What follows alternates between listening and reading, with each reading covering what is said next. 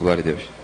Vamos falar sobre algo que nós eh, experimentamos muito, presenciamos na sociedade, um relacionamento muito superficial.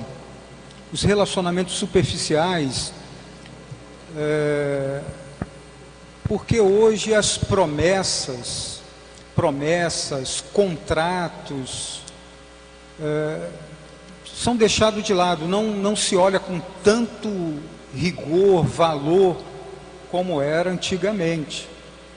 Hoje as pessoas não estão nem aí para a sua palavra, o que falou, a sua promessa, que fez a outra pessoa. Então as promessas, os contratos são quebrados com muita facilidade nos nossos dias e, e ninguém está aí para isso, né? Quanto a Bíblia vai nos falar que as promessas, os pactos, têm grande valor nas Sagradas Escrituras. E se tem grande valor nas Sagradas Escrituras, o cristão deve apreciar e também valorizar.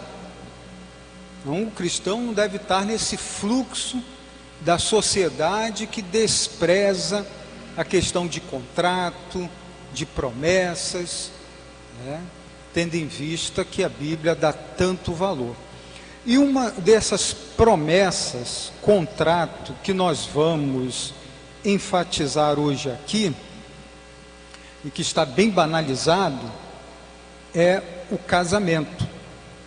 É, o casamento, você vai ao altar, você faz ali promessas, você assume um compromisso e hoje você vê que as pessoas olham para o, para o casamento com um olhar de sem importância. Vai para o casamento, mas preocupado só com cerimônias, festas. Então, o casamento ele foi desvaziado. É, o casamento, o sentido do casamento foi desvaziado pela sociedade e a igreja precisa discutir esse assunto na perspectiva bíblica. É, então a gente vê pessoas que. E a mídia colabora bastante com isso mídia, televisão, porque toda hora a mídia vai colocar as pessoas que são referência na sociedade. Referência na sociedade são os artistas para as pessoas, aquele ator que está fresquinho na novela. Aí as pessoas já querem saber com quem é que ele está se relacionando, quem é que está namorando. Daqui a pouco casou, aí vai para a televisão, mostra aquela festa bonita do casamento. Aí daqui a pouco aquele mesmo artista já está com outro casamento e aparecendo na televisão, já abriga o conflito do divórcio. Daquele, e as pessoas vão assistindo com maior gosto aquilo, né? E aí chega um outro lado que é que as pessoas falam assim: bom, para casar e viver assim, para casar e divorciar logo, então vamos deixar esse negócio de casamento para lá e vamos nos ajuntar. Né? Vamos pular esse negócio de casar. Vamos nos ajuntar. Porque o importante é a gente viver bem, a gente viver feliz. Enquanto a gente estiver feliz, estamos juntos. Então veja que isso é um desprezo para as promessas, contratos, pactos. Né? O que vai decidir se vai levar até o final é o se a gente estiver feliz. Mas isso qualquer coisinha pode mudar, né? Qualquer coisinha pode mudar. Né? Então, é esse assunto que nós vamos tratar hoje, né? ainda que a gente vê essa situação no nosso dia a dia, essa banalização do casamento, é, pessoas casam, já não está nem aí, se não der certo a gente separa, outras pessoas já pensam, não, não vou casar, vou me ajuntar, porque o importante não é ter aquela, aquela celebração do casamento, o importante é a gente viver junto e feliz. E essa situação não é uma situação nova que a gente já vai ver a Bíblia tratando disso. É, e aí, é, pode passar para você, Jorge? É, então vamos passar para o Jorge, que o Jorge vai fazer a leitura do texto bíblico, vai nos contextualizar para a gente entender que tudo isso não é algo de agora, é algo bem antigo e Amém. então tá contigo aí, Jorge. Maravilha. É interessante que o texto, né, até falei pastor mais cedo, o texto tá alto demais? Tá alto? Tá alto não, né? Tá bom, né? Ah, vou, vou vigiar, vou falar um pouco mais devagar, um pouco mais baixo. O texto de Malaquias, capítulo 2, verso 10 ao 16, vai tratar de algo assim, além de pertinente, algo assim que nós precisamos é, aprender com os erros dele. É, o apóstolo Paulo, em Romanos 15, fala que tudo foi escrito para nos admoestar, nos advertir e para o nosso ensino. É interessante isso. Malaquias capítulo 2, versículo 10 ao 16. É, a gente vai olhar o texto de Malaquias, não somente esse texto, mas o livro de Malaquias, e a gente vai ficar espantado com o que ocorrera com esse profeta e com esse povo. É, eu estou vendo o Rui, desde que eu cheguei, o Rui está ali compenetrado em estudando, escrevendo. Eu estou até constrangido. Eu falei, acho que eu vou deixar o Rui dar essa introdução aí, que o Rui, nossa, eu sou teu fã, Rui. Eu sou fã do Rui, não tem jeito não. Enfim, Malaquias capítulo 2, versículo 10, diz assim: Não temos nós todos o mesmo Pai? Não nos criou o mesmo Deus? Por que então seremos desleais uns para com os outros, profanando a aliança de nossos pais?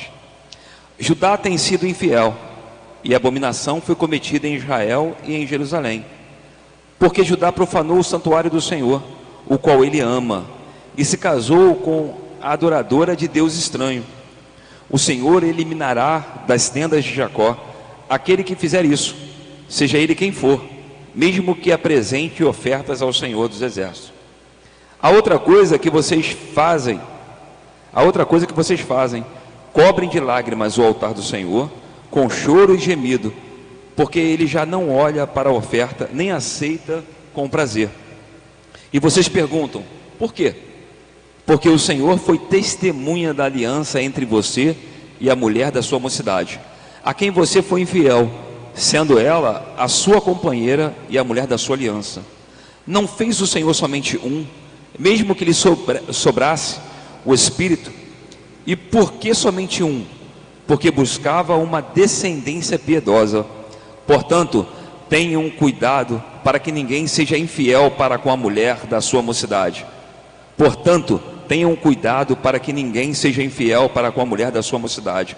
Porque o Senhor, o Deus de Israel, diz que odeia o divórcio e também aquele que cobre de violência as suas roupas. Diz o Senhor dos Exércitos. Portanto, tenham cuidado e não sejam infiéis. Verso 16: Porque o Senhor dos Exércitos, aqui não é o conselho da igreja, não é o pastor Queginaldo, não é o irmão Jorge, aqui não é, não é liderança, porque o Senhor dos Exércitos diz que odeia o divórcio e também aquele que encobre de violência suas roupas. Diz o Senhor dos Exércitos.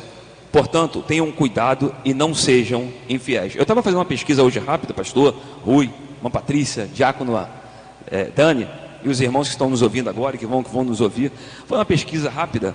E o livro de Malaquias é o que cita mais o Senhor Deus como o Senhor dos Exércitos. Interessante isso. O Senhor dos Exércitos é um título dado a ele como é, um guerreiro poderosíssimo que guerreia. É interessante que esse guerreiro aqui, esse Senhor dos Exércitos, ele está contra o seu próprio povo. Se nós pegarmos só esse texto aqui, dá para a gente trabalhar muito bem essas questões, mas se nós olharmos para quem foi Malaquias, quando Malaquias escreveu todo o contexto histórico, a gente vai ficar de boca aberta. Por quê? Porque Malaquias é o profeta pós-exílio. Malaquias é o homem que Deus levanta para repreender esse povo. Ele começa aqui no versículo 1, verso 1, sentença, algumas versões estão peso, fardo, sentença pronunciada pelo Senhor. Versículo 1 do capítulo 1. Deus começa esse, esse texto aqui usando o seu servo Malaquias. Malaquias está relacionado a isso, servo do Senhor, servo enviado, que vem para né, colocar aquilo que Deus está agindo e de forma é, punitiva. O juízo de Deus está sobre a terra, sobre o povo dele. Por que, que isso é importante falarmos? Por quê? Porque esse povo aqui, esse povo pós-exílio, o profeta pós-exílio, ele está depois de Esdra, está depois de Esther, depois de Neemias. Aqui se encontra Malaquias. Malaquias encerra o cano do Antigo Testamento. Malaquias é o último profeta do Antigo Testamento. É contido, é, é considerado o profeta menor né? não porque tem menos unção, e sim porque o seu compêndio aqui, as suas profecias foram as menores. Porém, profecias extraordinárias, de juízo, de sentença. Malaquias começa aqui colocando a sua sentença diante desse povo, e eu fiz questão de frisar, e vou frisar de novo, pós-exílio. Por que pós-exílio? Porque eles passaram 70 anos no cativeiro babilônico, e esses 70 anos serviu para tirar a idolatria. Mas infelizmente o povo não aprendeu a lição. Por quê? Porque quando Esdras vem e começa a orientar o povo para que o povo se posicionasse, é, Esdras brigou com esse povo. Depois vem Neemias e continua brigando com esse povo, justamente porque o povo está atrelado ao pecado, mostrando exatamente o que nós somos. Por quê? Porque nós somos exatamente assim. A gente é repreendido hoje, viu o pastor falando ali com, com Daniel, né? a gente é repreendido hoje, a gente se posiciona, logo que a repreensão vem, a gente se posiciona mas daqui a pouco a gente vai esquecendo, a gente vai parando. Esse retrato aqui é o nosso retrato, é o meu retrato. Eu preciso todo dia ser repreendido, todo dia ser confrontado, exortado, admoestado. Por quê? Porque a minha tendência, a tendência do meu coração, enganoso é o coração do homem, é maligno, como Jeremias diz, o pastor pregou aqui domingo falando a respeito disso.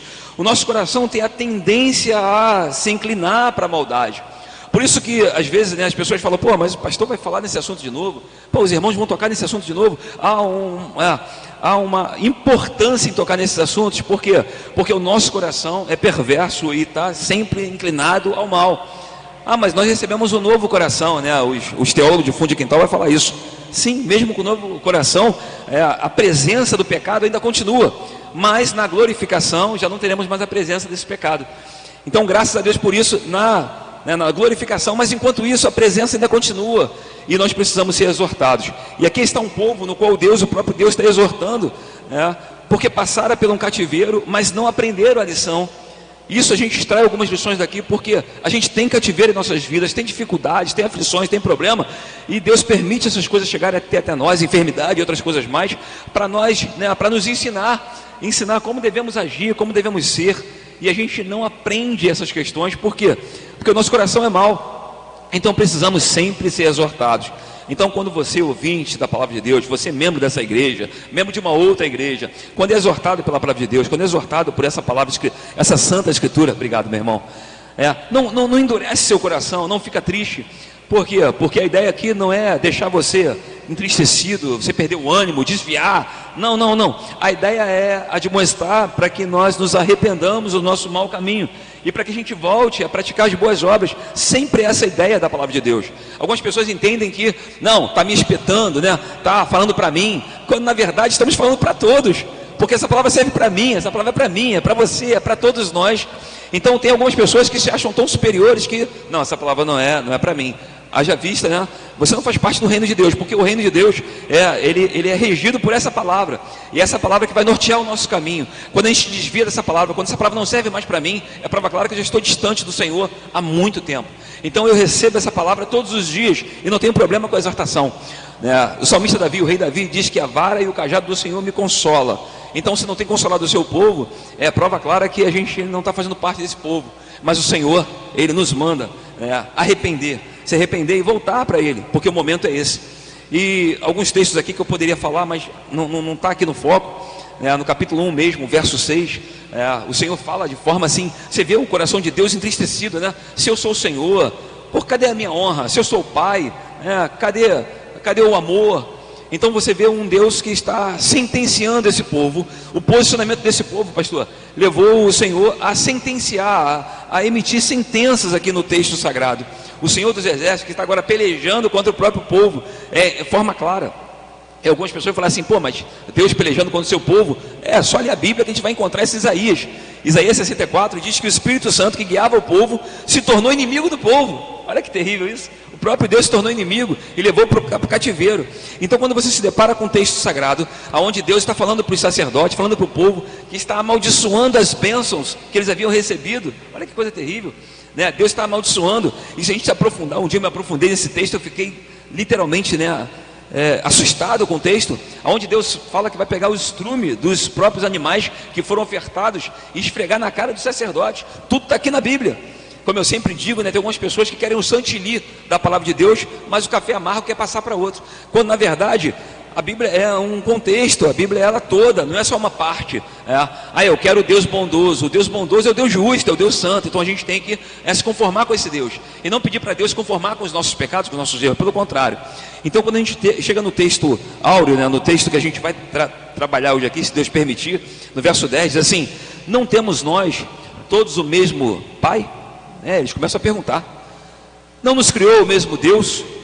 E por que então seremos desleais uns para com os outros. O profeta está falando aqui, né? Profanando a aliança dos nossos pais.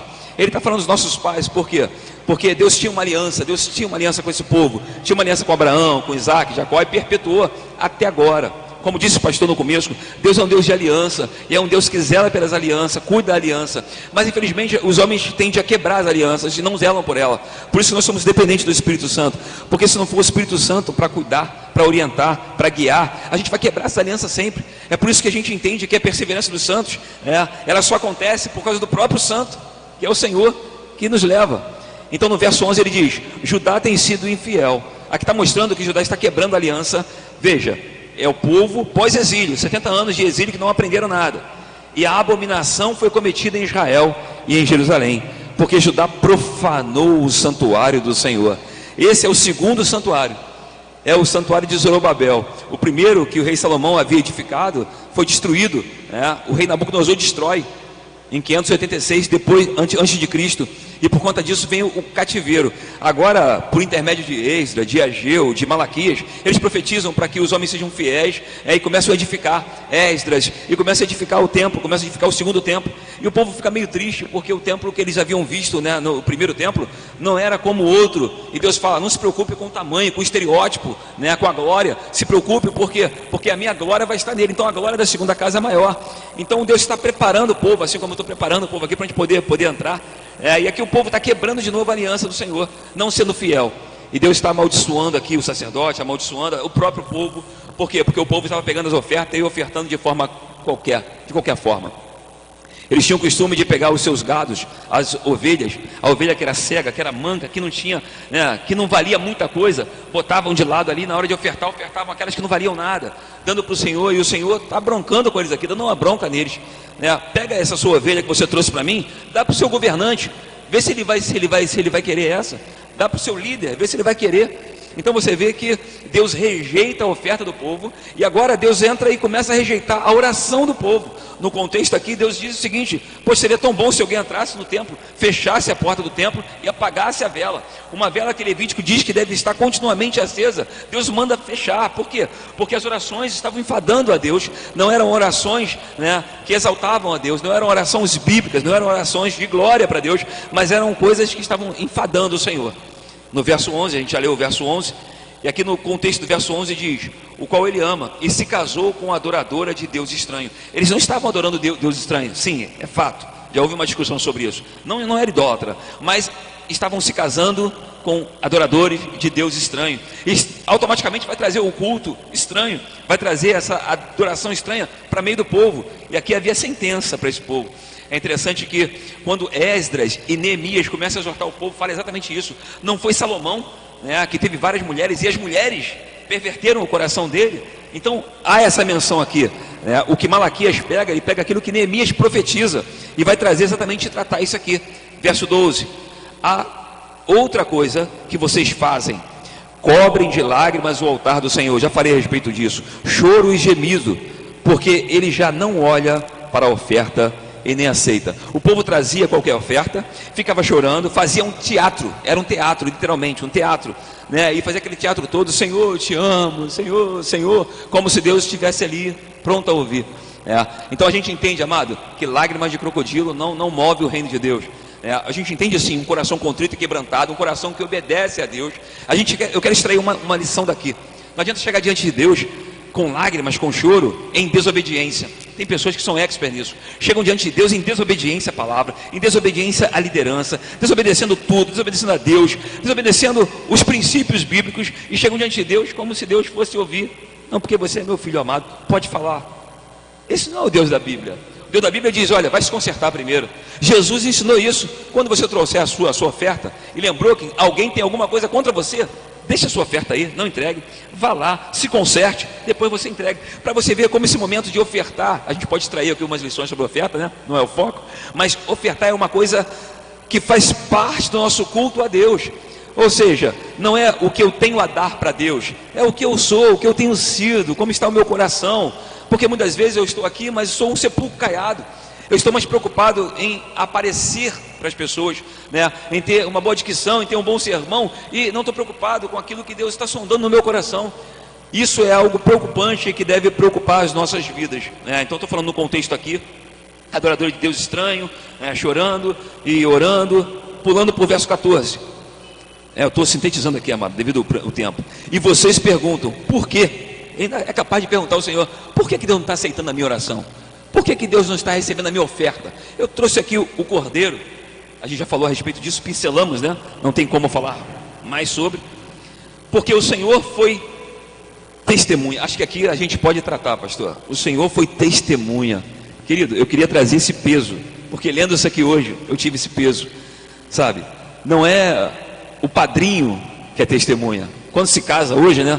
Pega o papel, vai assinar. Sou testemunha do casamento, eu vi casando. Não, não, não. Esquece isso. Você vai parar. Olha o que a Bíblia diz. Porque o Senhor foi testemunha. Eu não sei se isso te arrepia, me arrepia. Estou igual os, os pentecostais, estou me arrepiando todo. Gente, isso aqui é muito sério. Sabe? Ah, o pastor testemunhou, o irmão fulano de tal vai morrer, o pastor vai morrer, o irmão fulano de tal, vai todo mundo morrer. Quem testemunhou foi o próprio Deus. Quem esteve presente no pacto foi o próprio Deus. O Deus de aliança, o Deus de pacto, é o Deus que testemunha, que vê os nossos juramentos, que vê os nossos votos, que vê a seriedade daquilo que é a sua palavra. Ele disse para Jeremias: Jeremias, tu viu bem, porque eu velo com a minha palavra para cumprir. Então o meu problema não é com quem está testemunhando aqui, que vai virar as costas, vai embora e não conhece meu coração. O meu problema é com essa testemunha aqui. É interessante que Apocalipse, por dez vezes, né, ou quase dez vezes, Deus chama o seu filho de testemunha fiel. Olha, é a testemunha fiel. Ele não é uma testemunha falsa que vai ser comprada com oferta, como as pessoas pensam aqui. Vou dar uma ofertinha para Deus e aí eu vou. Tem um, tem um irmão, né, tivemos uma discussão aqui, um irmão de, de Rio das Ostras, que ele vivia em pecado. Mas aí ele comprava a cesta básica e queria dar para os irmãos, achando que a cesta básica Deus ia perdoar o pecado dele. Olha, que princípio totalmente fora, né? sem ética. Né? Eu vou dar uma cesta básica, eu vou ajudar as pessoas, aí eu vou estar bem com Deus. Na verdade, toda a nossa obra, estar bem com Deus, depende de Cristo, não daquilo que eu faço, porque tudo que eu faço é uma obra de injustiça, essa é a verdade. Né? São obras que estão meladas ali com injustiça. Então, aqui, o Senhor é bem claro, ele diz: porque o Senhor foi testemunha, querido de Deus, eu quero frisar isso. Deus é testemunha, em todos os momentos. Eu até brinco aqui, né? E falo sério isso, né? Quando as pessoas chegam, ah, eu vou prestar conta. Rapaz, você vai prestar conta a alguém que testemunhou, né? A sua negligência. Você vai prestar conta a, a alguém que estava olhando e viu quando você deveria estar orando e você não estava orando, quando você deveria estar obedecendo e não estava obedecendo. Imagine. Ele é testemunha, não só na aliança né, do relacionamento, ele é testemunha em todos os tempos. Nós precisamos atentar, porque essa bondade essa graça de Deus, ela que estava sobre Israel, se tornou juízo sobre Israel. Romanos capítulo 11, Paulo vai tratar isso. Né? Paulo diz: olha, a bondade e a graça de Deus, e cuidado com a severidade, porque Deus é um Deus santo, e a gente tem que atentar para isso. Então, encerrando aqui rapidinho, porque o Senhor foi testemunha da aliança entre você e a mulher da sua mocidade relacionamento pactual, a quem você foi infiel. Aqui o, tre o trecho aqui está falando sobre infidelidade. Se a gente for olhar aqui o contexto, né, eles se relacionaram com mulheres de deuses estranhos é, e provavelmente havia adultério. E fala a respeito de violência aqui, havia espancamento, e aí alguns intérpretes não acham isso, né? mas a maioria da linha reformada entende que realmente havia essa questão da violência, de espancamento, e aí os homens pegavam a roupa e né, as mulheres botavam para que não, não visse as manchas ali, as marcas né, de surra e, e, outra, e outras coisas mais. Então tinha esse problema aqui, e era um problema aqui terrível para esse povo, por quê? Porque a testemunha fiel estava ali. E agora está chamando a atenção e falando: ó, eu vou amaldiçoar vocês. Eu vou amaldiçoar a bênção de vocês. Eu vou amaldiçoar vocês porque o posicionamento de vocês não condiz com a minha palavra. Mas, Senhor, eu estou orando sempre. Senhor, eu estou chorando. Eu trouxe a minha, a minha oferta. Estava tudo melado com a hipocrisia, com a imundícia.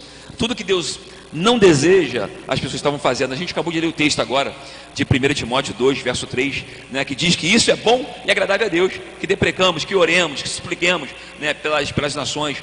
Agora, o que, que não é agradável a Deus?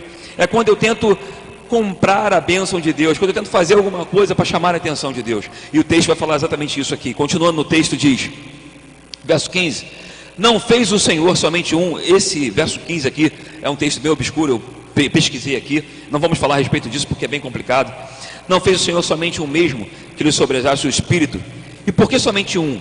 Porque buscava uma descendência piedosa, né? a descendência de Deus. Portanto, tenham cuidado para que ninguém seja infiel para com a mulher da sua mocidade. E no verso 16 diz: Porque o Senhor, veja, não sou eu, não é o reverendo não são os pastores, porque o Senhor, o Deus de Israel, diz que odeia o divórcio e também aquele que encobre de violência suas roupas, diz o Senhor dos Exércitos. Portanto, tenham cuidado e não sejam infiéis. Veja, o Senhor odeia o divórcio. Né? Qual é o princípio aqui, querido? O Senhor é testemunha. O Senhor viu, testemunha, esteve presente, Ele abençoou. O que eu tenho que fazer agora? Zelar por aquilo que Ele me deu. Porque quando eu não zelo por aquilo que Deus me deu, logo eu quebro a aliança. Eu quebro a aliança, eu me mantenho em pecado. Não tem como não entender isso. Caso eu não queira, eu, eu não vou entender. Mas eu acabo pecando. Por quê? Porque o Senhor Jesus falou a respeito disso aqui. E ele falou a respeito de adultério e infidelidade, né? E violência. Mas ele diz que o Senhor, ele além de ser fiel, ele odeia né, essa quebra de aliança. Então, tudo aquilo que traz a cólera santa de Deus, o ódio santo de Deus, logo me coloca debaixo disso, me coloca debaixo né, dessa atitude pecaminosa diante de Deus. Então, o que eu tenho que fazer? Eu tenho que refletir, me arrepender e consertar esse lado. Então, essa primeira parte, essa introdução aqui, falando sobre o momento, sobre o contexto, sobre o pós-exílio, sobre o que Neemias e tal, rapidamente, né? Sobre o que ocorreu aqui, a gente começa a perceber, querido, que existe um Deus que ele vela, zela, ele cuida das alianças. Né? E esse mesmo Deus, ele quer que nós tenhamos o mesmo princípio. Cuidar e zelar por aquilo que ele nos deu. Porque se porventura não faço, é aquilo que Paulo diz a Timóteo: como que eu vou cuidar das coisas de Deus? Como que eu vou né, é cuidar da igreja de Deus se eu não cuido da minha casa, do meu lar? Isso é um princípio né, que deve governar as nossas vidas. Qual é o princípio bíblico? Não o que eu acho, Hoje as pessoas são governadas, pastor, por aquilo que elas acham, pensam e creem. E aquilo que elas acham, pensam e creem. Se não está baseado na palavra, cuidado. Você está indo de mal a pior. O, tudo que nós devemos fazer, independente se vai doer ou não, se vai ter lágrimas ou não, deve ser diante da palavra de Deus. Saiu da palavra, é por sua conta e risco. Vem, pastor. Que bênção, que maravilha. É, Deixa aqui uma palavra para quem está nos ouvindo, está se preparando para casar, é, que você colocou até aí que, é, que Deus é testemunho, né, ali no nosso pacto que, que, que é feito, né, e muito importante isso, porque uma compreensão errada, se perdeu totalmente a compreensão disso. Né? Quando se vai casar, você vai lá no cartório para dar entrada, lá você tem que levar os documentos até daqueles que serão testemunho. Né? Quando é a cerimônia religiosa, né, aí é, um casal vai assinar o livro como testemunha e, e os demais são chamados de padrinhos, né, padrinhos. E eu sempre oriento os que vão casar naquele, naquele aconselhamento, pré-nupcial, é, da figura do padrinho, né? Porque a figura do padrinho é aquele que vai ajudar o casal nas suas dificuldades de relacionamento para eles continuarem enfrentando as dificuldades e, e levarem adiante o, o pacto que fizeram. Mas hoje se perdeu totalmente isso. Porque se eles. Né, então tem, tem que ser as pessoas maduras que possam aconselhar os novos que estão se casando. Como é que as pessoas fazem hoje? Eles querem escolher para padrinho pessoas que estão divorciadas, não são exemplo de casamento. Como é que vai aconselhar se não são exemplo de casamento? Poxa, pastor, desculpa, desculpa. Eu estava falando essa semana agora. É, o apóstolo Paulo, na sua carta pastoral para Tito, ele diz assim: Olha que terrível, eu queria que você prestasse atenção. As mulheres idosas devem ser mestras do bem, ensinando as mais novas a amarem os seus maridos. Hoje, as mulheres idosas, que deveriam dar um bom testemunho, ser mestras do bem, ensinando as mulheres mais novas a amarem os seus maridos, relacionamento amoroso, são as que até, não, tá certo, você tem que ser feliz. Elas que deveriam dar exemplo e ser um bom testemunho, fazem o contrário da palavra de Deus. Estão mais preocupadas com o pobre coraçãozinho do pecador do que com a vontade soberana do eterno Deus. Vai dar ruim esse negócio, não vai? Vai dar ruim. E às vezes escolhe também aquela pessoa que tem dinheiro para ser padrinho só para dar um presente bom. Perdeu completamente a figura da, da, da, daquele conselheiro. Né? Então, está se preparando para casar, está aí na dificuldade de escolher o padrinho. É aquele casal maduro, experiente, né, que você olha, olha isso, olha para eles e diz, olha, esse casal aqui é um grande exemplo, é um exemplo de relacionamento, um exemplo de superar dificuldades, estar sempre junto. Eu quero eles como meu conselheiro, quero esse casal. Né? Porque eu já vi pessoas é, que é, são é um casal de padrinhos que um não é casado com a madrinha, né, é, é, são divorciados, a outra é solteira, não tem relacionamento. Como é que vai ser conselheiro no casamento se nem casou? Não entenderam, né, pastor? É, e aí a gente, no, no, eu, eu tenho que apresentar isso no aconselhamento. Né? A função deles é, você vai homenagear aquele casal né, que você vê que são exemplo no casamento. E no dia que você estiver em crise, você sabe que eles têm experiência para ajudar vocês. Mas aí não adianta nada, sai do, do aconselhamento, sai escolhendo quem. seus amigos de escola, que não quer nada de casamento. Bom, antes de, de continuarmos aqui, palavra com Daniel para apresentar os nossos ouvintes. Quem é que está nos acompanhando aí pelo YouTube, pela rádio? Diz aí, Daniel. Manda um abraço para eles. Boa noite. Um abraço a todos os irmãos que estão nos ouvindo. É, Aqui está a irmã Edna Carvalho, é o irmão Vanderlei Gal, lá de Rio das Ostras, igreja presbiteriana lá do Marileia. É o irmão Marcelo Gino, a nossa irmã Elisângela, a esposa do nosso pastor. É, a minha esposa está em casa também lá, nos acompanhando pela, pelo YouTube. É, a nossa irmã Genilda Tomás, ela acabou de botar até aqui agora que o nosso irmão Gilberto, passou mal agora à noite. Tá? Oremos aí por ele. Acabou de postar agora aqui. E ela também fez uma pergunta para o presbítero Jorge. Ela disse que nem todas irmão Jorge, em relação ao que o irmão Jorge falou agora aí. Maravilha. Nem tudo está perdido, né? Nem tudo. Mas, mas a senhora é o exemplo. Eu tive o privilégio de ficar aqui e ver né, 50 anos a senhora e o seu marido é um exemplo. Vocês são, é, em meio a uma geração corrompida, né, como diz a Bíblia Sagrada, lá em Filipenses 2, verso 16, ainda há um povo que glorifica o Senhor. Louvado seja Deus. Que bênção, então boas-vindas aí, sejam todos bem-vindos, muito bom ter a audiência dos nossos irmãos. Então, estamos falando aqui sobre pactos, promessas que são feitas um para o outro e vivemos um tempo que as pessoas não estão nem ligando para isso. E o pacto que nos marca bastante é o casamento, e o casamento também está banalizado.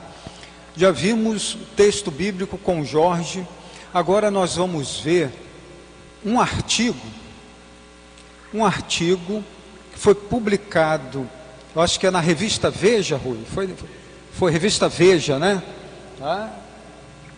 É, por um, um autor que não é da fé evangélica, mas ele escreveu bonito o artigo, dando uma lição para muitos cristãos. Não é isso, Rui? Então vamos, vamos passar para os nossos ouvintes? É interessante como às vezes a gente tem que ouvir o ímpio, né? Ouvir o ímpio. Eu tenho a impressão de que quando essas coisas acontecem, E numa revista que não é evangélica. que não é evangélica também, né? Eu tenho a impressão que essas coisas acontecem. Eu sei que eu sei que eu divago muito, né? Eu sei que eu vou longe assim dos meus pensamentos. Mas eu tenho a impressão quando eu ouço uma coisa assim, que me parece aquele texto que a Bíblia diz que se nós nos calarmos as pedras clamarão. Quando a gente não fala a favor do casamento, Deus, Deus levanta um ímpio lá para falar, para dizer alguma coisa boa para nós. E essa pessoa, ela escreve um artigo na revista Veja, e ela mostra que nos nossos dias são dias iguais aos dias que Jorge falou ali. Parece que nada mudou, as coisas continuam as mesmas. As é- é- a questão não é o divórcio, a questão é o mau caráter. Porque o mesmo cara que divorcia é o mesmo cara que não entrega o dízimo direito. O povo é o mesmo, né? E a gente vê lá o texto que o Jorge diz, é, é, introduz logo as, as perguntas, né? Não temos nós todos o mesmo Pai? Não nos criou o mesmo Deus? E por que, que nós nos, nos, nos desse jeito? Por que, que essas coisas acontecem? Por que, que você não consegue amar a sua irmã a ponto de é, ir para o resto da vida com ela? Por que, que antes você abre mão dela? E é isso que o texto do, do nosso amigo que faz. Pastor, eu me recuso a ler o nome dele porque é um nome muito complicado. É brasileiro, né? E é brasileiro o indivíduo ainda para. Tem um nome complicado. Que Reginaldo é fácil, É, né? que sinal que é joia. É joia. Mas o sujeito diz assim: é, a essência do contrato de casamento é a promessa de amar o outro para sempre. Muitos casais no altar acreditam que estão prometendo amar o outro enquanto o casamento durar, mas isso não é um contrato. Isso é um pacto. Um pacto, ele o tempo todo ele vai mostrar que um pacto está além de um contrato. Um contrato você pode romper. Um pacto você não pode fazer isso. Aqui quando Deus faz o, é, é, o casamento, ele, ele faz com que o homem faça um pacto com sua mulher, com a mulher da sua juventude. Nós temos visto isso aqui nos textos. E o que ele está querendo dizer com o texto é que é, é para sempre e sempre é para sempre. Né? É, você disse ali, até que a morte nos separe, e você vai, é, um dos dois vai levar isso a cabo, né?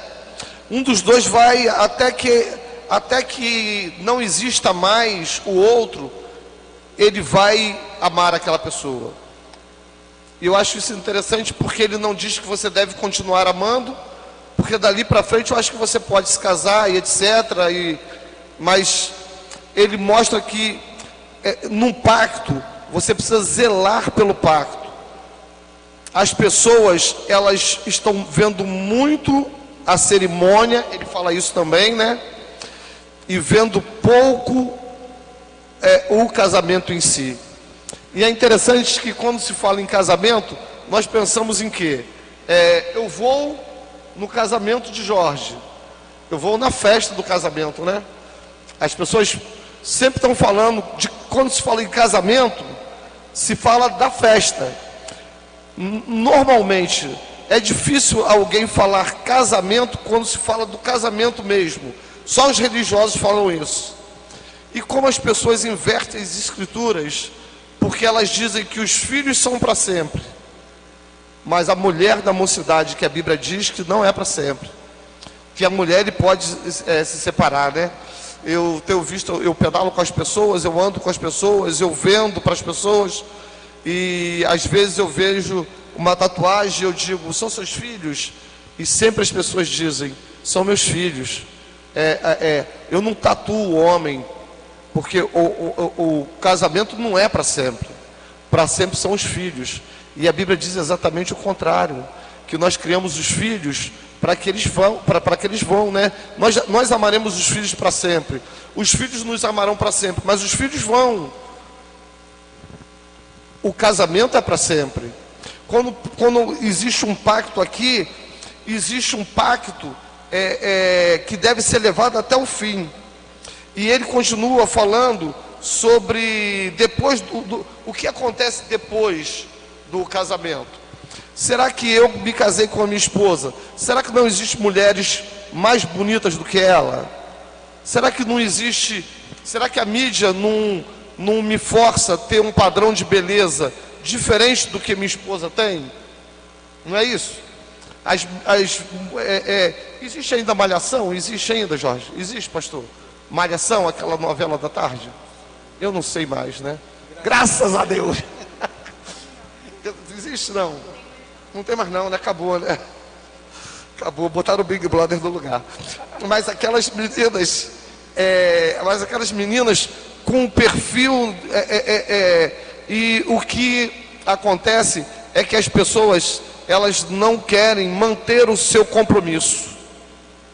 O que acontece é que nós vemos homens e mulheres dizendo: eu prefiro trocar a novinha de 22 pela mulher do casamento de 40, de 50. E ele prossegue dizendo o seguinte: eu vou ler aqui o texto. O contrato de casamento feito para resolver, o contrato de casamento é feito para resolver justamente esse problema. Nunca temos na vida todas as informações necessárias para nos para nos tornar para nos tomar as decisões corretas. As pessoas e os contratos preenche essas lacunas, preenche essas incertezas. Eu, eu, quando me casei com Silvana, eu não conhecia ela completamente. Eu não tinha uma boa noção do que era ela, né? E é para isso que existe o contrato, é para isso que existe esse, esse, essa normatização, é para isso que existe o pacto, para que você cumpra, independente daquilo que você não viu o Jô Soares diz que nós, no momento de muita, de, de, de que nós não temos experiência nenhuma, é, nos fazem assinar o, o maior contrato de toda a nossa vida, né? Mas Deus quis assim, e Deus tem um objetivo com isso. E ele começa dizendo que é, é a importância do de nós termos um pacto é exatamente essa. Nós não conhecemos o outro, mas nós precisamos man, manter isso. Quando você promete amar alguém para sempre, está prometendo o seguinte: eu sei que nós dois somos jovens e que vamos viver até 80 anos de idade, mais ou menos, né? Sei que fatalmente encontraremos dezenas de mulheres mais bonitas e mais inteligentes que você ao longo da minha vida, e que você encontrará dezenas de homens mais bonitos e mais inteligentes que eu e é justamente por isso que eu prometo amar você para sempre e abrir mão desde, de, e abrir mão desde já destas dezenas de oportunidades conjugais que surgirão no meu futuro.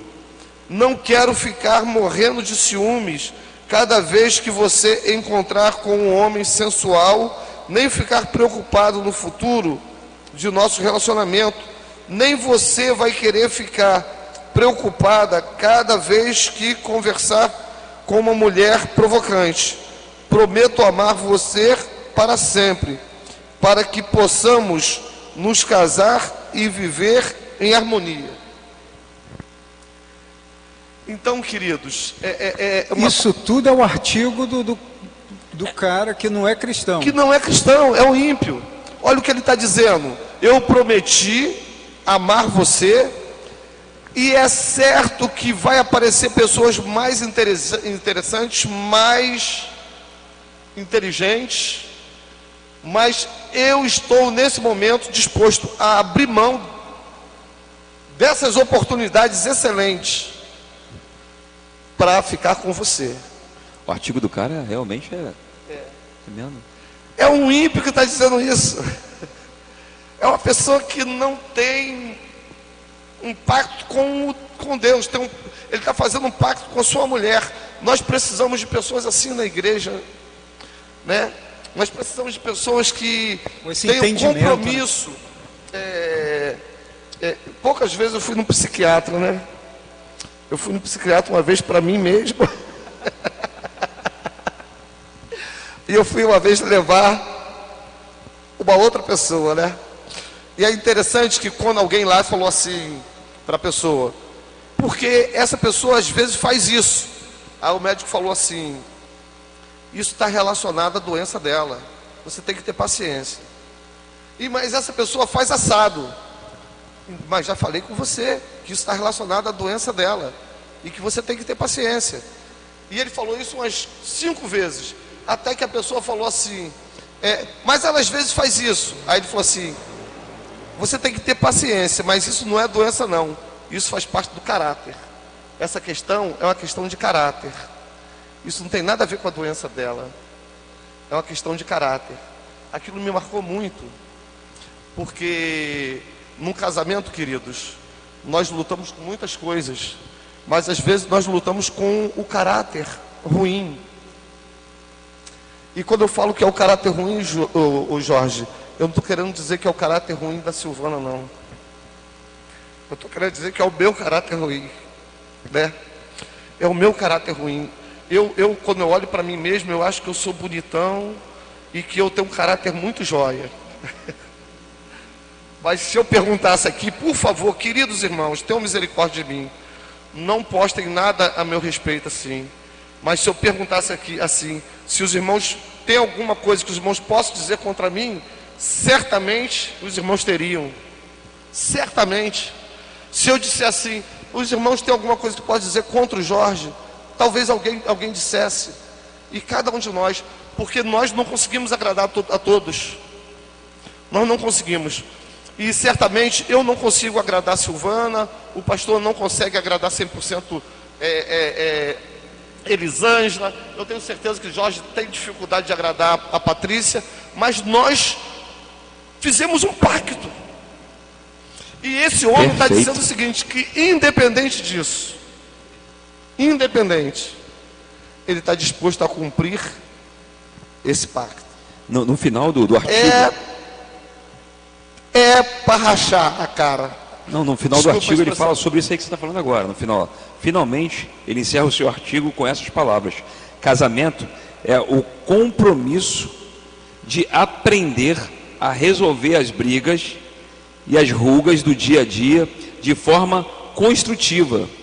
O que muitos casais não aprendem e alguns nem tentam aprender. É a parte ruim do negócio.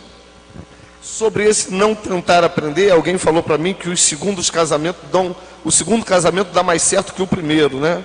É outro ímpio falando isso. É muito interessante. E ele diz o seguinte, que isso não que o segundo casamento seja bom, mas que as pessoas no segundo casamento conseguem entender que não vai achar um, um cônjuge perfeito mesmo. Que tem que aprender a lidar com o outro.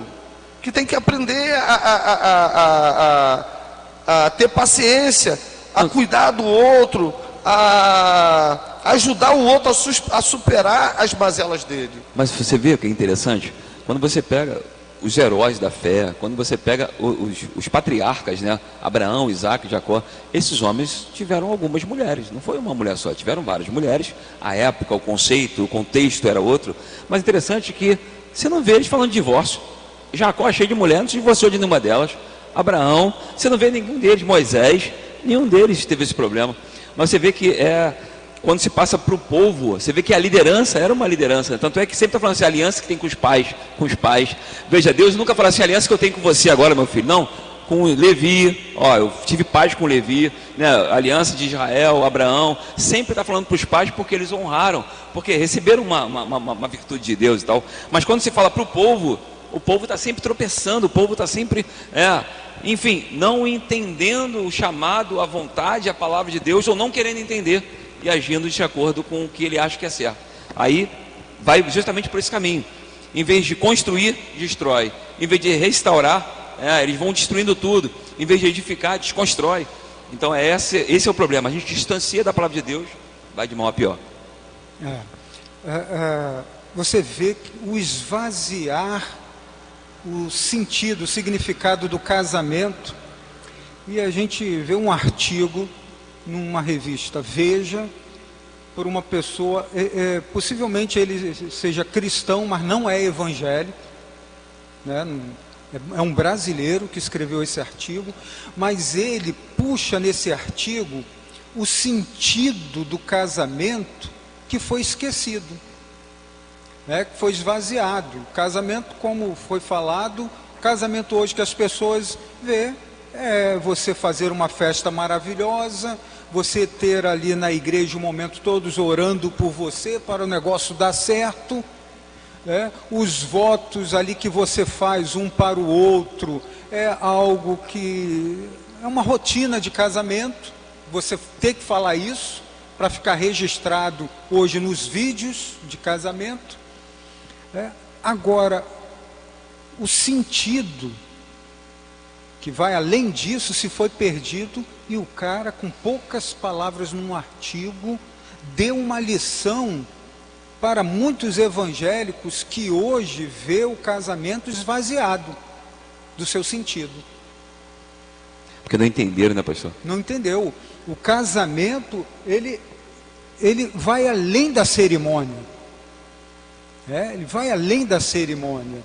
Então você vai ver já na Bíblia falando de deixar pai e mãe, se unir à sua mulher e, se, e ser uma só carne. É, então, é você sair do seu ambiente de conforto, né? Você vê que né, ali, tem o seu quarto arrumadinho, é, a mamãe está preparando a mesa, você já acorda, café da manhã, está pronto ali na mesa. É, o pai está trabalhando, lutando para chegar e te dar um dinheiro e completar o, o teu dinheiro para comprar aquilo que você quer. Para que sair desse conforto? É, você já se entende ali na sua casa. Agora você sair para ir para morar com uma outra pessoa que tem um costume totalmente diferente, a gente só vai conhecer quando estiver junto, de verdade, morando junto. É. Então, é viver toda aquela experiência. Então, o desobedecer já, deixar pai e mãe, já sabe que não vai dar certo, já está em desobediência. E aí se tornar uma só carne. É, e é o documento mesmo de casamento. Você casou, acabou tua certidão de nascimento. Interessante, né? Acabou. É eu não gostei desse negócio, porque ele me de nascimento. Não é. perdeu. Agora, você. é o teu documento é a certidão de casamento, é o seu e dela, que você vai levar aí para onde se exigir os teus documentos. É, é um documento para os dois, porque são uma só carne agora. Interessante. Né? Interessante. E o casamento? Vai ter casamento no céu? Vai ter? Só se for de Cristo é a igreja. Não, né? não. A princípio não, só de Cristo é a igreja. É, então você já vê que é uma experiência, o casamento é uma experiência nossa aqui. Nossa aqui é. Para um aprendizado. Terrena, né? Terrena. Para um aprendizado e testemunho. Porque nós vivemos o nosso casamento, nós estamos apontando para aqueles que estão ao nosso redor, nós estamos apontando para a experiência Cristo e sua igreja. Perfeito. Essa colocação é que deixa muito em maus lençóis, né? Cristo é igreja. Cristo é igreja. Né? Como é que é o comportamento da igreja? Como é que você falou aí, se você for colocar para os irmãos falar de você? É? Com certeza. Quem é, quem é a nossa realidade? E, e, quando eu falei isso, deixa eu até me explicar, pastor, e, e porque depois eu me arrependi. o pacto dele para conosco? Depois eu me arrependi de ter falado isso um pouco. Deixa eu me explicar um pouco aqui. É, o que eu quero dizer com isso não é que os irmãos são ruins e me vê como ruim, não. Eu quero dizer que eu tenho certeza que eu tenho defeito e os irmãos conseguem ver. Isso aí. É isso aí. Ô, eu, tá eu, eu, não é que eu esteja dizendo tá que os irmãos igual. ficam é, é, contra mim, não. Pelo contrário essa é a igreja que eu acho que Agora eu acho era. que duas igrejas me amaram muito. É, é, a igreja lá de Duque de Caxias, aquela igreja me amou muito. E eu acho que essa igreja me ama muito. Essa igreja me tolera muito. Essa igreja me tolera muito, gente. Muita coisa. Não, interessante, eu costumo dizer o seguinte: é, vocês conseguem ver o melhor do Jorge. É. Por quê? Porque eu sou um artista, né? Eu sou um ator. Não tem jeito, não tem. Mas não, não. vivendo com você de 24 horas, igual sua esposa vive, É o que eu ia falar meu agora. irmão, eu tenho certeza que ela conhece As você melhor. fragilidades. É. Mas, mas É. não é só isso, não é só isso.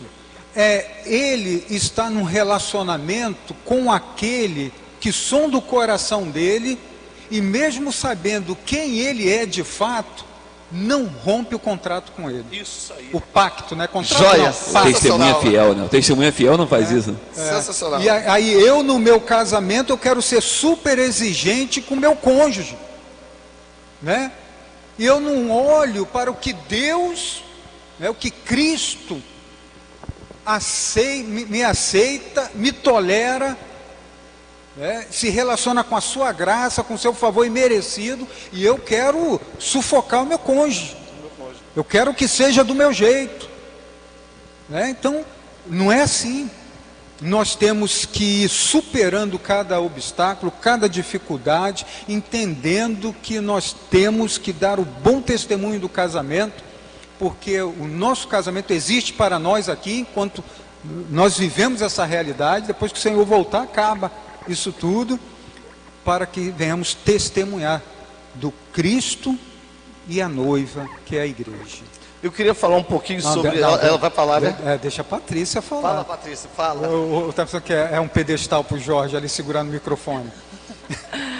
Então, eu queria só dar um exemplo, é, na verdade, dar dois exemplos. Como a gente está falando de casamento, então as pessoas às vezes têm um entendimento do casamento diferente, às vezes até seguindo lá o próprio casamento dos parentes, dos pais, né? Se não foi um bom exemplo, eles não vão ter aonde se espelhar, né? Ou então vão se espelhar naquela coisa ruim.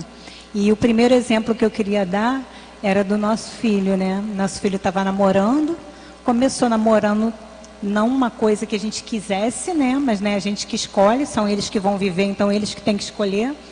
E nós falamos para ele tudo o que poderia vir a acontecer, olhando pelos olhos humanos do lado de fora, né? Porque a gente não pode só, ah, meu filho, vou proteger, vou proteger, a gente vai proteger, mas a gente tem que ensinar. E aí acabou não dando certo o relacionamento dele. E ele chorou muito, chorou muito. E ele falou para mim assim: Eu sou chorona, gente. e ele falou assim para mim: Mãe, o que eu mais estou triste é que eu não namorei só por namorar, só para beijar na boca, só para para fazer as coisas que tem que fazer. Eu namorei para casar e para ser um casamento igual o seu o do meu pai porque mesmo com dificuldades, mesmo com problemas, vocês são unidos, vocês estão aqui para sempre. E vocês é o meu espelho. E isso me, assim, me, de alguma, de alguma maneira vi que eles estão olhando para a gente, por mais que a gente ache que eles não estão olhando, por mais que a gente pense que eles não estão observando, eles estão observando, né? E uma outra observação que eu queria, isso me chocou muito, porque às vezes a gente acha que eles nem prestam atenção quando a gente está brigando, quando a gente está reclamando, mas a gente briga, mas daí a dois minutos a gente está conversando, está abraçando, está não sei o que lá, até as pessoas ficam assim, ó, vocês estavam brigando ou vocês estavam conversando, a gente, a gente tá, já está tudo bem, né?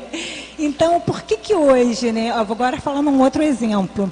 É, no casamento, né, o Rui usou muito a palavra pacto, mas o, eu acho que a palavra mesmo correta seria aliança, né?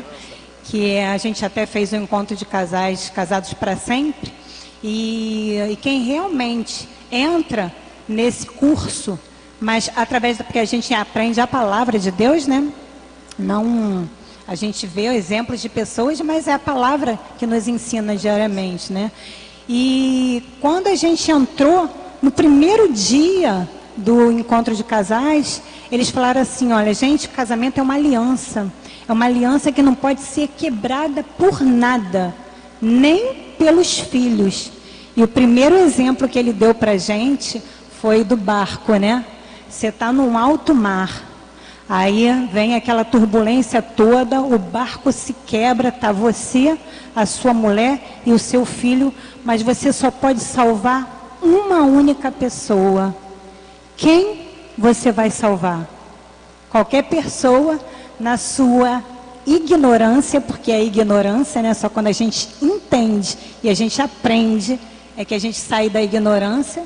E aí todo mundo falou que salvaria o filho. E não é o filho que você tem que salvar, porque o seu pacto é com o seu cônjuge, né? Então você tem que salvar a sua esposa ou o seu esposo salvar a sua esposa. Porque filho, você pode fazer outros. E filhos, quando eles crescem, eles vão viver a vida deles. Então a sua aliança, ela não pode ser quebrada por nada. Por nada, nem pelos filhos. E hoje eu tenho amigas e eu tenho amigos que eles, às vezes, eles se separam por causa dos filhos. Os filhos, eles estão sempre sentados no meio, eles estão sempre, são um motivo, às vezes, de briga. Às vezes, é, os sacrifícios é mais pelos filhos, não que a gente não vá fazer, porque a gente faz sim. Mas eu vejo que as pessoas não entenderam. Né? Logo no começo do nosso relacionamento, a gente morava no quintal da família. E foi o momento que eu mais fui infeliz na minha vida e aí foi o momento que eu botei ele na parede e falei para ele: Eu vou sair daqui. Se você quiser continuar casado comigo, você vem. Eu fui embora, pastor. Passou uma semana, veio ele. Eu amei. Fiquei com medo, né? Então, por quê? Porque a palavra é um ensinamento. Se a gente lê a palavra e entender, porque a palavra, ele é um livro seguro. Por isso que ninguém pode ter o seu entendimento. O entendimento, ele é único. Senão ela não seria uma palavra segura para a gente seguir, né? Então, quando as pessoas começam a falar, ah, meu entendimento é esse, meu querido, o entendimento é único. É o que Deus está te falando. Agora, para você entender o que Deus está falando, você tem que ter tempo para entender, buscar entender, né? Então, no casamento do cristão, é, na aliança, né, que não pode ser quebrada por nada. E por que, que ela não vai ser quebrada? Porque é o homem, a mulher e o Espírito Santo. Então existe esse cordão da terceira dobra que vai te fortalecer na dificuldade, não que não vai ter, não vai ter, né? Porque as pessoas falam que elas querem ser felizes. E o que é felicidade? Ninguém sabe dizer o que é felicidade, porque a felicidade que os filmes mostram, que a novela mostra, ou que os ricos mostram, não é felicidade, né? São momentos. Então, se a gente olhar a lógica da vida, ontem é passado. Não tem como você voltar. Né? Você pode ficar doente querendo voltar para o passado, vai ficar depressivo querendo voltar para o passado. E o amanhã é é, é uma coisa que não pertence a nós. É futuro, é somente a Deus. Então você tem que viver hoje. E como você vai viver hoje? Da melhor maneira possível. Fazendo o que? As coisas que você sabe que tem que, tem que fazer para melhorar. Não para piorar, porque você não sabe se vai acordar amanhã. Então, hoje é o dia de você fazer, de você perdoar, de você é, meditar. Hoje é o dia, é o momento. Né? Não só, ah, eu quero ser feliz. Então faça o que precisa para ser feliz hoje. Tente fazer o certo, né? Porque o errado qualquer um faz, mas o certo a gente tem que se esforçar, né? Esforça-te, tenha bom ânimo, porque o Senhor é contigo. Que bênção, muito bom a participação da Patrícia. Eu acredito que foi a primeira vez que tem a participação de uma voz feminina no Quinto Edificante. É, sim, né? sim. Né? Daniel, tem. Tem aqui, pastor, o nosso irmão Gilberto Coutinho. Ele colocou aqui a todos da mesa. No tempo presente, as pessoas hoje não têm tempo para se conhecer melhor. Vão com pouco tempo para o casamento sem se conhecer. Está acrescentando aqui né, essa, verdade, verdade. Essa, questão, entendeu? Nosso irmão aí. Bom muito... comentário do presbítero Gilberto, né? Isso. Ele tem experiência, né? Vamos Pastor, para as considerações finais? Um, um, problema, né? Eu, eu vim de uma igreja, né? Vim de um meio que as pessoas queriam resolver tudo com a oração. É a André Anta Malaquias, chorando, é, ora por mim, ora pelo meu casamento. E tinha situações, a minha esposa nos acompanhava, vivíamos né, em lares, né? Aonde eu tinha que brigar, literalmente, brigava mesmo. E tiver que brigar, eu brigo mesmo, não tem problema com isso. Tava a mulher e o cara, e a mulher, e o cara, ah, senhora por mim, eu falei assim, não, não vou orar por você não. Isso não é oração, isso é posicionamento. Você tem que se posicionar. Você, mulher, se sujeita ao seu, ao seu, ao seu esposo. Age como a, uma esposa bíblica. Você, marido, ame a sua esposa. Quantas vezes eu brigava com os casais e os casais não gostavam a princípio e depois entendiam. Por quê? Não é oração. Ah, eu vou orar a Deus, abençoa falando. Não, não, não, não. É o que ele falou. Tem coisas, né, né Rui? Que é doença e tem coisas que é o caráter. É, o, o posicionamento da, da, da, esposa. Pega na Bíblia e vê o que a Bíblia manda você fazer com o seu, com o seu marido. E faça o que Deus está mandando você fazer. Vai lá, 1 de Pedro, capítulo 3. Você tem vários textos na Bíblia que vai te orientar como a mulher deve agir, como o marido deve agir. Então, não é oração. O problema das pessoas é fazer oração. Pastor, você ora por mim? Tem um demônio lá em casa. Aí eu tive, eu tive prazer, né? E para alguns foi, foi, não foi prazeroso, né? Eu fui chamado para pregar na Assembleia de Deus e era um, era um evento de de homens, um evento de homens. Eu fui pregar na igreja de Assembleia de Deus aqui de um, de um amigo nosso, e para minha surpresa tinha muito homem lá, mas minha surpresa estava cheia de mulher. As mulheres estavam do lado direito e os homens do lado, do lado esquerdo, o púlpito estava cheio de pastores e tal, não sei o quê. E eu, eu, eu, eu costumo dizer, né, brincando, né, quando desceu eu entrego. Eu estava pregando, ministrando a palavra de Deus, e eu falei, ó, se a sua casa é o inferno, e as, as irmãs lá, um olhando para o outro, e o irmão, os pastores, aí eu olhei, se a sua casa é o inferno, Algumas pessoas né, fizeram que sinal, tipo assim, é, tá um inferno na minha casa. Você é o capeta. É você que é o capeta. Rapaz, até hoje, quando eu passo pelos irmãos na rua, o irmão fala, irmão, aquela palavra, hein? Rapaz, entrou no meu coração. Falei, é, deixou de ser capeta, né? Por quê? Porque as próprias pessoas agem como um satanás, né? O cara não tem paciência com a esposa, o cara é, quer bater na esposa. É, é, isso é atitude de quem? Do diabo. Jesus falou: vocês têm por pai o diabo. Jesus não brincava, não é? Eu vou, eu vou falar uma parábola aqui. Não, ele botava real para as pessoas. É, uma outra coisa que eu queria encerrar aqui a minha participação, pastor vai quase me excluir da igreja, é o seguinte: o grande problema, não é o grande problema, desculpe o termo, né? Mas um dos problemas que tem atingido os casamentos, e isso é sério, eu falo, como eu falei das, das senhoras aqui, eu falo para as mamães. As mamães, elas infelizmente se metem no relacionamento e acabam estragando o relacionamento. É, é como o povo do Egito. Saiu do Egito, mas o Egito continua no coração, como o pastor falou. As pessoas saem de casa, tem que deixar. Eu até usei esse verbo, né, o verbo hebraico, para deixará pai e mãe, é um verbo terrível. Deixará, no hebraico, é largar. Tem uma conotação de abandono. Não é que você vai abandonar tua mãe, teu pai, não é isso que eu estou falando, não me entenda mal. Mas o verbo é, é agressivo. Deixará. Deixa isso aí, rapaz. Deixará seu pai sua mãe e se unirá à sua esposa. Enquanto eu não deixei a minha mamãe, a minha casinha, meu relacionamento não era, não era firme. Por quê? Tinha problema com a minha mulher? Mamãe, mamãe, mamãe. Um adulto com pensamento de menino. Ela me botou na parede e falou: ou você está comigo ou você não está comigo. Então, falta às vezes as mulheres terem essa atitude e falta a sensibilidade das mães orientar os seus filhos e falar: o que minha mãe falou comigo? Você casou, Agora honra a sua, sua esposa. Você briga, você vence e fica aqui. A minha mãe me deu uma bronca. Eu me vi perdido. Minha mulher me botou na história. Minha mãe me deu uma bronca. Ou seja, a influência da mãe, que deveria ser uma boa influência. Por isso tem muitas pessoas falando: a minha sogra é isso, a minha sogra é aquilo. Tem sogras excelentes, mulheres de Deus, que falam: ó, tem que cuidar da sua casa. E tem sogra que não, eu quero o melhor para meu filho. Meu filho tem que ser feliz. O que, que é ser feliz? Ser feliz é estar contra os mandamentos de Deus? Isso é ser infeliz, porque tem o bem-aventurado e tem o que não é bem-aventurado. Então, é um alerta, querido, é um alerta querida de Deus, homem, mulher de Deus, nome de Jesus. Vamos ver o que a Bíblia diz.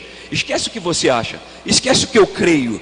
É o que a Bíblia diz. As nossas emoções, elas vão passar, mas a palavra de Deus vai permanecer. Então, esse é um alerta. Vamos atentar para o que a Bíblia diz, em nome de Jesus. Essa é uma coisa realmente fundamental. Nós precisamos, para mim é difícil demais isso, né? Eu imagino o quanto que deve ser pior ainda para a Silvana. Mas criar os filhos para outra pessoa, né? Pra, e, e, e certamente um dia eles vão embora e eu preciso orientá-los antes do, do, casamento. E depois do casamento eu preciso deixar que eles, se, que eles amadureçam e se entendam sozinhos eu não tenho realmente que me, me, me meter e etc. Eu acho isso, é, eu acho Por quê, que... Rui?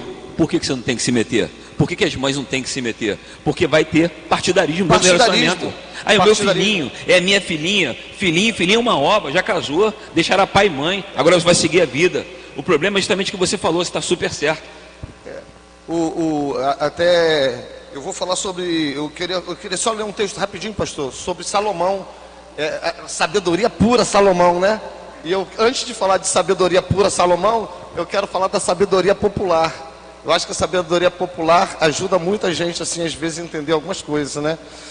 E tem um, um meme na internet aí que rola solto, que eu acho muito interessante. Eu acho que se as pessoas olhassem com carinho alguns memes, elas, elas aprenderiam bastante, né? E tem um Menem que diz assim: se um homem não tiver 20 boletos para pagar no mês e uma mulher rixosa em casa, ele é só um menino. E eu acho que é, repete, é isso repete, mesmo. repete. Registre isso aí. Se um homem não tiver 20 boletos para pagar e uma mulher rixosa em casa, ele é só um menino. É para a gente crescer, eu acho que precisa ter realmente. Eu acho que a mulher tem uma função joia no casamento, que é, que é amadurecer o menino, né? Amadurecer o menino. A gente foi criado com um prato de comida vindo na mesa, essas coisas todas. E, e quando eu falo isso, queridos, talvez os homens estejam zangados comigo agora, né? Mas eu estou falando com relação às mulheres também. As mulheres precisam ter é, é, é, é o entendimento da função dela no, no, lar, né?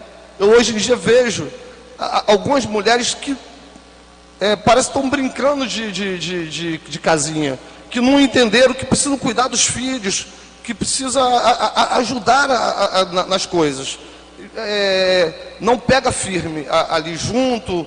E eu, eu, eu, quando, quando eu digo alguma coisa nesse sentido, eu estou falando para os dois, de certa forma. Bom, e já falei da minha sabedoria popular, na verdade eram duas, mas eu esqueci a outra. Aí e foi até bom que eu esquecesse, né? Que os irmãos, pela primeira, os irmãos imaginem a segunda. Então, provérbios agora. Agora nós estamos falando de um sábio de verdade. Eu tenho aprendido a gostar do livro de Provérbios. O pastor me chamou para pregar, eu até falei sobre Provérbios, uh, Provérbios capítulo 1. Eu tenho gostado muito disso. É, e eu vejo lá no capítulo 5, ele faz alguns aconselhamentos. E eu gostaria que você em casa pegasse a sua Bíblia, abrisse no capítulo 5 e depois do, do é, é, quinto edificante, desse uma olhada carinhosa nisso.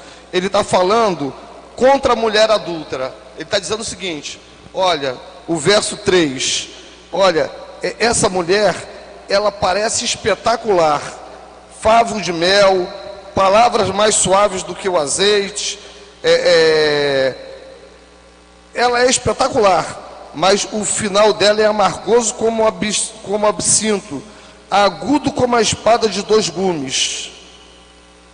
É, o verso 8 diz o seguinte: afasta o teu caminho da mulher adúltera e não aproximes a porta da sua casa.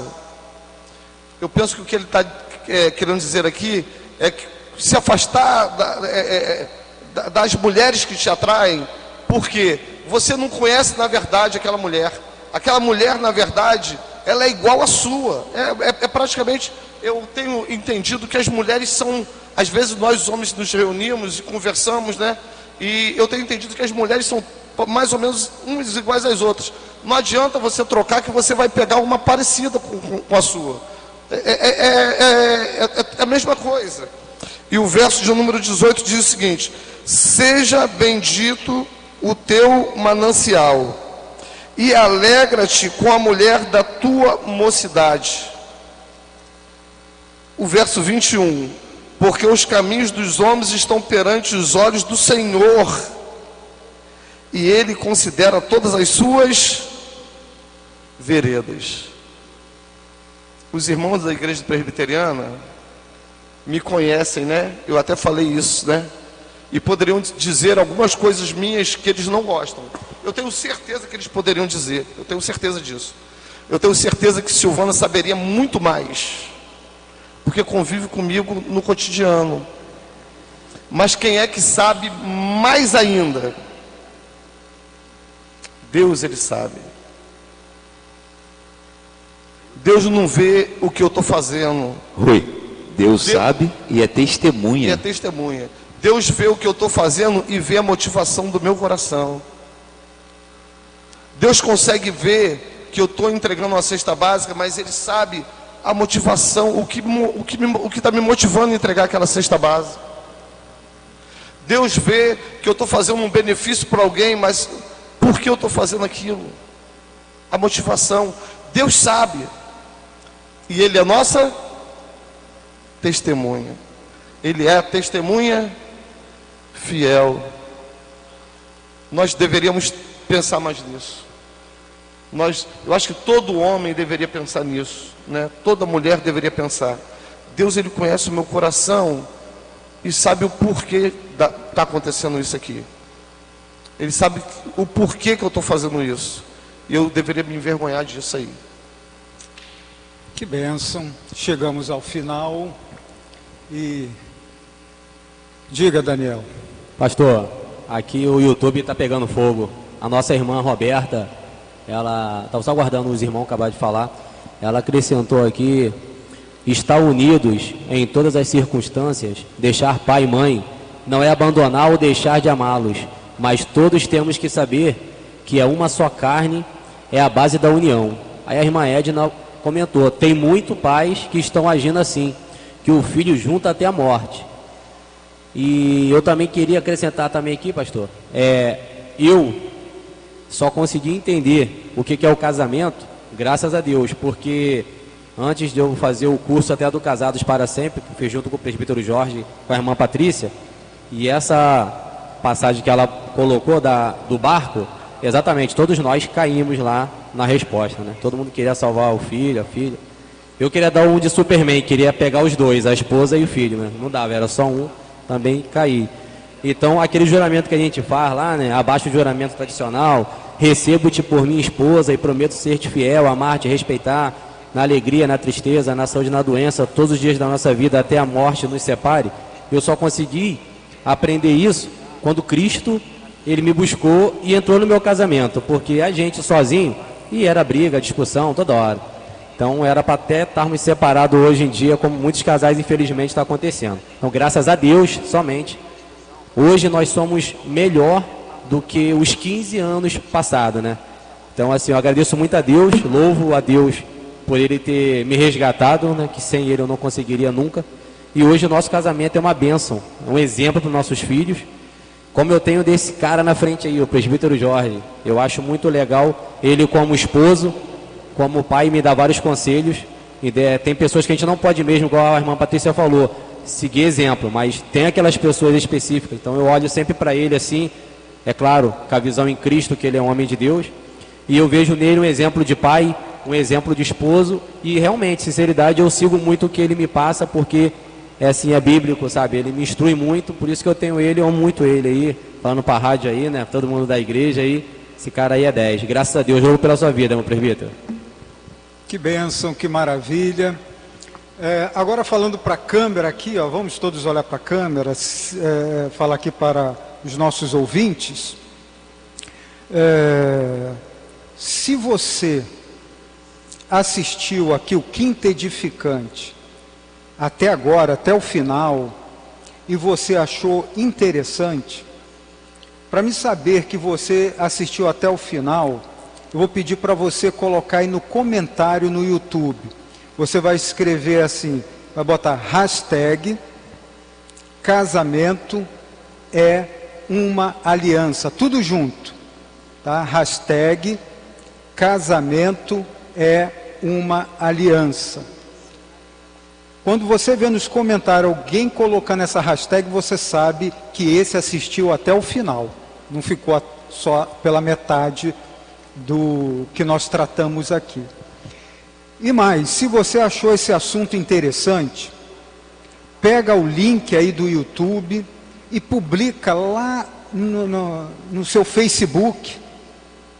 Tá? Publica lá no seu Facebook. Aí você tem Facebook, publica lá, pega o link do YouTube e bota lá e vamos fazer esse assunto chegar a outras famílias, a outros casamentos. Hein? É, né? Isso aí. E durante a noite aí, o pessoal que vai assistindo, amanhã, vamos ver os hashtags aí, casamento é uma aliança. Tá? Olha, não importa se vai, se o casal é rico ou pobre, todos vão enfrentar dramas, problemas, dificuldades no relacionamento. Seja rico, seja pobre, se tem muitas posses ou não tem nada. É, o problema, todos vão enfrentar. E é isso que vai nos ajudar a amadurecer. Se a gente fugir, vamos ser sempre meninos. Fugir do problema. Querendo encarar, não, vamos deixar esse relacionamento para lá, vamos ir para outro. Eu nunca vou amadurecer, porque a minha vida é uma vida de fuga. Né? Então você sempre um menino. Temos que entender que nós temos um ajudador. Né? Temos Cristo que está conosco, nos deu a Sua palavra. Vamos em oração aprender da palavra de Deus, né? vamos aprender e buscar colocar em prática o arrependimento, né? se arrepender, olhar para as nossas atitudes, porque muitas das vezes a gente está no casamento e a gente sempre olha que é o outro que está errado, né? é o outro que está errado, a gente nunca olha que Sou eu também, eu participo nessa situação. Como o Rui falou, né? É. Agora, sou o problema. Agora, quando eu decido pelo divórcio, eu sou o pior. Porque eu acabei com toda a esperança de solucionar o problema. Eu interrompi todo o processo de amadurecimento que estava acontecendo no casamento. Então eu sou pior porque eu tirei toda a chance de recuperação e eu quebrei a aliança, quebrei um pacto. Tá? Então vamos encerrar, vamos orar. Bem. Avançamos demais. Quando o senhor né? falou, quando o senhor falou sobre aliança, né? Aí legal, o pessoal começou a botar, né? Casamento é uma aliança, casamento é uma aliança. Luiz, enfim, foi uma galera botando aqui. Hashtag? É. É, que benção. Eu não sei Ah. se fica, né? Depois da, da conversa, não sei se fica aqui. É, se fechar o chat, é fechar o chat e ver. nos comentários Ah, lá, tá? Quando acabar aqui, você confere lá. Se não tá o hashtag no comentário, você coloca de novo, tá? E todos que falarem assim, olha, eu assisti, o Quinto Edificante foi muito bom. Aí você pergunta, você assistiu até o final? Assisti, mas eu não vi o seu hashtag lá, como é que você viu até o final? No final que está a orientação para botar o hashtag. É um, é, uma, é um teste aí de quem foi até o final. Vamos orar. Pai de amor, nós te agradecemos por esse momento que passamos aqui no Quinto Edificante, tratando de um assunto tão importante, que é o casamento. Deus bendito, em um momento que nós estamos vendo a banalização do casamento. E essas, essa banalização querendo entrar com força na igreja. Ajuda-nos, ó Deus, a compreender o casamento na perspectiva bíblica. Olhar o casamento não de forma superficial,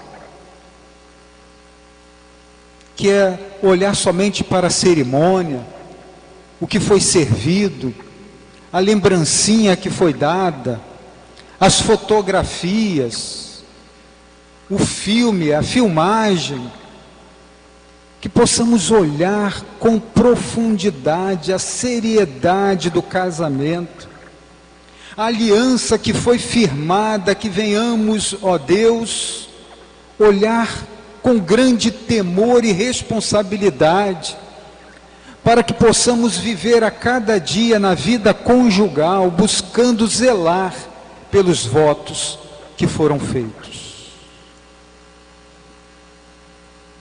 Abençoa Deus cada vida conjugal que hoje está participando conosco. Abençoa aqueles, ó Deus, que estão enfrentando dificuldades no casamento, estão bem fraquinhos. Que esse momento seja um momento que venha revigorar, fortalecer, renovar as forças para lutar na restauração do casamento. Casamento é bênção. Foi Deus que fez para nós, para o bem dos seres humanos. Nós, com o toque do pecado, que temos dificultado. E precisamos nos lançar na nossa vida conjugal a cada dia, buscando crescer espiritualmente para podermos abençoar a nossa vida conjugal. Porque não tem como sermos desenvolvidos espiritualmente e sermos complicados no casamento. Não tem como desassociar.